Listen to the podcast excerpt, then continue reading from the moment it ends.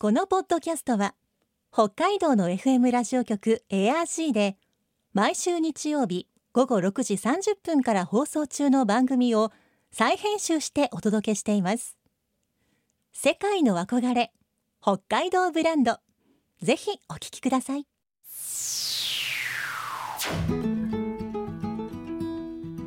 今世界から注目される北海道。この番組では北海道が世界に誇る自然文化産業などをピックアップ。北海道の持つ魅力や可能性をゲストの方に伺います。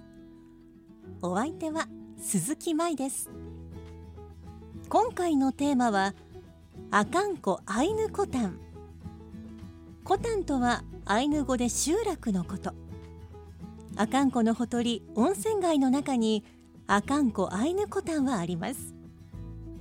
民芸品を販売するお店や飲食店が軒を連ねさらにアイヌ文化専用の屋内劇場などもあってアイヌ民族の文化を感じることができます。この阿寒湖アイヌコタンを舞台に撮影された映画「アイヌモシリ」はニューヨークやメキシコの国際映画祭で主要な賞に輝き高い評価を受けました。先週に引き続き今週もアイヌモシリにも出演しているアイヌ文化演出家のデボさんこと秋部秀夫さんにお話を伺います。今日のお話のポイント鈴木舞のマイポイントは？国際派。世界の憧れ北海道ブランド。この番組はあなたの明日を新しく北海道創価学会の提供でお送りします。秋部秀夫さんデボさんにお話を伺っていきます。デボさんよろしくお願いします。はい、よろしくお願いします。まああの私なんかはこう何度かスクリーンで、はい。映画館でデボさんの姿見てきたんですけど、2年前だとアイヌモシリ、はい、アイヌの少年が、はい、まあ、お父さんが亡くなったことをきっかけにね、こはい。うアイヌの活動をしないようになって、うん。でデボさんはこう亡きお父さんのお友達の役で、はい、でこうその男の子監督にこっそり子熊をうん、育てるの世話を任せて、はい、でも実はその子熊はずっと送らあの行われてなかったイオマンテはい、熊送りの儀式のための熊だったというそういう話ですが。そういう設定で、うん。あの監督がね、あのうちのあのアイヌコタンに来て、いろんなエピソードをみんなから聞いてう、ん。それをまとめて脚本にしたんですよね。あでもね、俺すごいなと思ったのは、自分以外のね村人の出演者ーがうん。ちゃんと撮られてるという役者になって本気になってる。あ。の素に戻ってないんですよみんな。はい。俺あの辺見てねこいつらすげえなと思いながらね。だからみんなあれですよ舞台経験者だったり、はい。え舞踊経験者だったりしてますから、まあ、そういうことは対応できたんじゃないかなみんな、うん。監督は喜んでたこう映画のラストのエンドクレジットにもこうアカンコアイヌコタンの皆さん名前がこはいうダーッとたくさん出てきますよね。なんかこう劇映画なんですけれどこう例えばこう儀式に向かって準備をしている様子とかが、あれがあのストーリーがあるんですけどちょっとドキュメンタリーみたいだななんて思いながらも見てました。あの儀式の準備はね10月9日10日に毎年やっているマリモ祭りの準備の風景をお撮ってもらったの。はい、でそれをね利用しなさいと。でね我々儀式の準備ってね映画のためにできないんですよ。うん神様に関わる稲ウというねい白い柳の木を削ったりするのはね、映画とはいえね神様に捧げるものをね、まあ、フェイクで作れないと。でちょうどマリ祭りの準備があるので、実際に使う準備風景を撮ってそれを映画に入れ込んでくださいってお願いして、だからあれドキュメンタリーなんですよ。そうなんですね、はい。ほまさにあそこもじゃあ本当のことを撮っているはい。映像として残した、うん。あのマリモ祭りが行われるのが10月で、はい、と考えますとその前後のこう夏から秋そしてこう雪が積もったはい。頃とか、すごいじゃあ時間をかけて撮ったんですね。あのね夏秋冬。はい。この3シーズンで撮りました。うんその撮影入る前は1年間かかってたよ。はあ。準備に。撮るまでの準備が。はい。その前に阿寒湖に来て監督がねうんうんと福永監督なんだな、暗い人でな、うん、初めて会った時さ、はい。まあ、知人からの紹介で「阿寒湖行くんだったら秋部に会え」って言われてきたんだって、はい。暗いからさ、はい。あうまいこと言って断ってね返しちゃおうと思ったの。はい。何回も来るんだよ懲りないで。はでね村人にもいっぱい会ってた。こんだけ情熱持ってくる人はね断れないし、あはい。逆に一生懸命手伝おうと思ったら、うん。他の人たちもみんなね馴染んじゃってうん。一生懸命手伝うようになってた。あれは監督の力だね。うん。それが映画に出てると思うよ阿寒湖のアイヌコタンに行くとあの例えば私とかが遊びに行ったらどういう体験ができるんでしょうか？えっとねオンネチセってあの古い劇場がはい。改修工事してそこ展示場になってナイヌの文化のね、はい。あの生活用具とかアート作品をね。でそこにね体験コーナーっていうのがあって、そこに行くと、まあ、申し込みしてくれると、はいアイヌ民族の伝統楽器のムックリ。はい。口に当てええて竹でビヨンビヨンビヨン。まずあれを作る。作る。ところから体験できる。はい。で出来上がったら今度鳴らす体験をするわけ。うんそれでね1時間半ぐらいかな。それとアイヌの伝統の模様の、まあ、着物に施すアイヌ文様の刺繍体験もある。はい。それね大体コースターの大きさでね。ええええできる。うん。それとね特別メニューだけどアイヌの古式舞踊を習いたいっていう人にも対応してる。ええ。それとね最近力我々も力入れてるし需要があるのがアイヌ文化ガイドツアー。はい。あのアイヌ文化の視点に立って森の散策とか湖とか河原歩くわけさ。はい。これの特徴は例えば一本の木があります。でまあいわゆる日本人のガイドだとこれは何という樹種でうんうん。あの日本には珍しい木ですよ、なんていうじゃん学術ええ的にはこうだ、ええところがアイヌがそれを見るといやこの皮剥いだねうちが黄色いからこれを剥いで煎じて飲むと胃腸薬なんだええよとかね。でエゾリスが枝にいると「はい。ああかわいい」って写真撮ってくださいってやるじゃな、はい。いああいうのは違う。の、あの不吉なのが出てきたね。あらら。でねエゾリスって手こうするわけさ、はいはいスリはい。スリする、えあれねああいうのの儀礼のね音感見っていう所作にそっくりなの、えはあ。で人間でもないそういう所作するとねあいつねなんか悪いこと祈ってるに違いないってああいうのは思うわけよ。はい。でそういうね違いがねガイドとして面白いわけさ、ううん。ん。あと面白いなと思ったのオプケニっていうんだけど日本語で拳だ。拳。ああの木の拳、うん。はい。えき真っ白い白い花咲くじゃない、はい。俺もそば行ったらねいい匂いしてんだ。うんうんうん。でオプケニってねおならの木っていうのさ。へえ。俺も最初不思議に思って。はい。で長老に聞いたの。なんであれおならの木って言うんだと。バカたれお前。いい匂いの木ってもし名前つけたら悪い神様が聞きつけてあいい匂いのするもの美味しいもの美しいものには悪い神も寄ってきたいもんだ。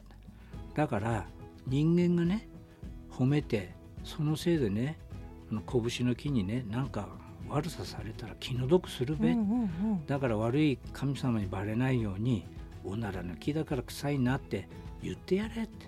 そしたらね迷惑かかんねえんだ。って、はい。そうやって教えてくれたわけさ。うん。あれ？どっかで聞いたなと思ったら、人間の赤ちゃんの名前の付け方も悪く言うわけさうんことかさ、はい。おしっことかさそんな名前ばっかりつけるからそしたら悪い神が寄ってこないと。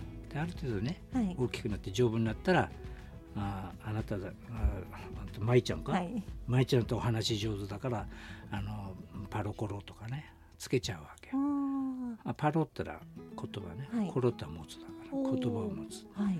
そのその人のいい特徴でもってあの正式に成人してから名前つくわけさ、はい。足が速いやつはウサギ？そういうじいさんもいたよ。うん。ウサギはなんだっけな？ああいうの忘れちゃった。まあそんなふうにしてつけていくわけさ。小さい頃はわざと悪い名前をつけて、そう。もう大きくなってからその人のこう特徴にこあう寄った名前もつけられるっていうのそうそう。はいいですね。うん。それとね儀式に使う神様にだけ教える名前また特別な。それは誰も知らない。あ本人しか知らない。はい。で昔ねお父さんの本本名知らない奥さんいっぱいいたんで、そうなんですか？うん、へ。友達のアイヌから聞いたけど、はいおばあちゃんがおじいちゃん具合悪いから病院行ってはい「おじいちゃんの名前何ですか?」と「そんなの教えられない」っつって病気なのに連れて帰っちゃったとかね本当にあったんですよまあね。大事にならなくてよかったけどさ、はいはい。それぐらい名前って大事なもんなうのさ、んっていう話もするわけよガなるイドは。ほど。そしたらねすごいお客さん喜んでくれるわけ、はいだから日本の文化とアイヌの文化のその差違いをね表現するとねツアーって大成功してねみんなに喜んで帰ってくれる、いやーだってやっぱりい今私も聞いてて面白いですもん。ああありがとううん。あのユーカレさんのお話もじゃあちょっと伺っていきましょう。劇場ではあの古式舞踊はい。それとね今一番力入れてるのはロストカムイロストカムイ。 Lost ってのは英語で失われた、はいカムイはあカムイって言わんけないんだけどさ カムイはい。神様はい。でこれはロ失った神だから実はエゾオオカミのことをほー。30分のメニューにしてあるはい。でアイヌの古式舞踊もあるしなんていうのコンテンポラリーダンサー、うんうん日本でもね本当に優秀で有名なね名のあるダンサーが来て踊ってくれるんだけど狼の役をやってくれる。うんはい。でその歌と踊りを通してね狼の気持ちになって人類一緒に考えよう。うん。なぜ人間を滅ぼしてしまったんだ？そんなことしなっちゃったんだっていうねテーマでもってあの作っている舞台です。それはねプロジェクションマッピングとはい。照明それと音響あのまあ現代音楽っていうのかな。シンセサイザーとかいろんな楽器を駆使してうちの劇場はね7.1チャンネルほ会場にいると音がね飛んで歩くの。ー。へえ。7.1チャンネルで皆さん家庭で聴けるかと聞けないのね。あれですよね。5.1チャンネルなのはい。最大、で劇場でも7.1チャンネルの音源を持っている映画ってね「スター・ウォーズ」だけなんだって。いやだってなかなかないですよね。うん。そういう音にもこだわろうというふうに決めたのは？俺なんだけど俺音楽大好きで、はい。映画大好きえで、え。20年も前なんだけどうちの劇場で5.1チャンネルの音響装置入れて「ユーカラ」というああいうの神話劇を舞台でやったわけさ、はい。古い劇場でね、はい。それ以来味しめてさ。で新しい今の劇場大体10年前にできたんだけど、はい。そこはね7.1チャンネルで作ったんですよ。うん。でいつか役に立つだろうと思ったらね、はいちょうど今のプロジェクションマッピングと音響がぴったりあって。ぜひ見に来てください。こういうのはやっぱり実際に見たいですね生で。うん。本当にねいいよ。で演出もどっか東京から来たっていう演出家と音楽家も超一流ですから、そのアイヌの伝統舞踊も超一流とミックスっていうかなハイブリッドするといいものになりますよ。うん。でそれは一つの目に、はい。でもう一つは古典的な素朴に30分。はい次はこの踊り。はい次この踊りってねどんどん弓の舞やはい剣の舞や、振ったり注意髪の毛を振る踊りというような素朴な踊りをそのまんま見せるメニューもあるうん。で我々ね古典的芸能を絶対忘れない。はい。それをきちっとやってる。うん。でその上で新しいものもやる。というね両方ややってるんですよ。だからね崩れない。うん。両方やるからこそ崩れないという。そうです。これはかもう断言できます。どうしてもこう昔からのものだけやっていたら変な話ですけどちょっと違うこともやってみたくなりますよね。それもあるしね、はい。おそらく全人類、はい。い、つも新しいことをやってるうちにそれが伝統になったんだと思うよ、ああ確かに。う、うんん。これいいねとか取り入れるじゃないはい。太鼓の次にはさ鐘を取り入れるとか横笛ね最初から揃ってたとは思えないんだよね、うん日本のお祭りであってもね、昔から完成したものがあるわけじゃ絶対にないですもんね。ないと思うんだよね。うんだからああいうのだけなんで100年前150年前のスタイルに引き戻そうとする力が強いんだね。うんなんでかっていうと今取り戻す時期なもんだから、はい。ちゃんと取り戻してから新しいものをやろうっていうのはやっぱり人間の差がだよな。でもあかんないのってね両方いっぺんにやってんだよ。それを提唱したのが前田光子さん。うん常に新しいものをやりなさい。はい。でそれで「ユーカラ座」っていうのをもう50年前に作っててうんアイヌの神話をね、はい舞台化して演劇やってたよ俺の父親たちもうそれはじゃあデボさんのお父さんたちの代そから始まって。うはい。うん。でねアイヌの神話を舞台で表現して音楽ももちろんね舞台ですから照明も当時の最新式を取り入れてはい。国内で受けに受けてさはい。でユネスコってあるじゃん、はい。あれがねそのようんと俺が中あ高校1年だか何年前かもう忘れたけどさ俺今62だけどその時にユネスコに招待されて、はい。フランスのパリで講演したのさ。ほーめちゃくちゃ受けたって。はでそれを見送った前田光子さんがね釧路空港で、アイヌはアイヌでありなさい、うん。そうすれば世界に通用するんだよ、要するにね民族としてあかんのアイヌとして自覚してそのまんまやれば絶対通用するよっていう送り言葉だはい。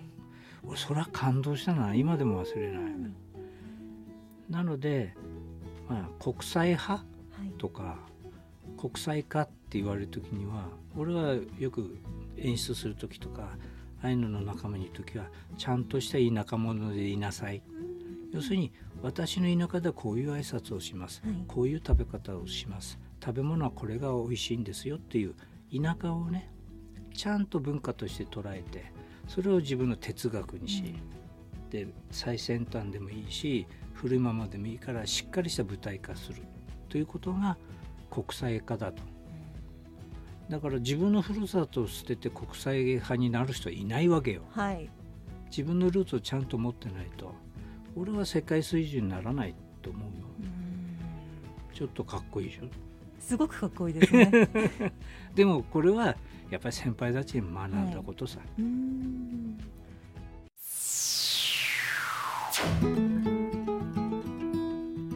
世界の憧れ北海道ブランド。今回のゲストはアイヌ文化演出家のデボさんこと秋部秀夫さんでした。